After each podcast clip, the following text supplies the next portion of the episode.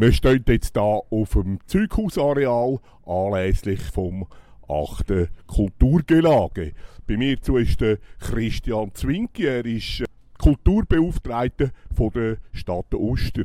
Christian Zwinki, was hat der Coronavirus für eine Auswirkung auf die Ostermer Kultur?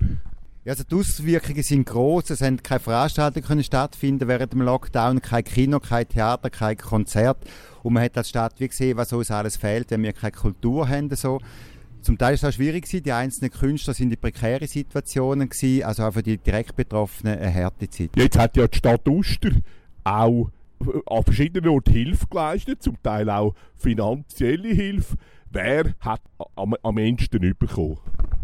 Also die Stadt Ust hat vor allem die Löcher gestopft, die der Kanton und der Bund noch übrig gelassen hat. Also man hat eine Nothilfe entrichtet, vor allem für kleine äh, Firmen, selbstständige Erwerben, die kleinste GmbH, so die haben Gesuch gestellt und die haben wir können unterstützen. Und das sind zum Teil dann auch Kulturschaffende, die auf ganz kleinsten Unternehmen sind. Aber der große Teil von der Hilfe von der Kulturschaffenden ist natürlich über Kanton und Bund gelaufen.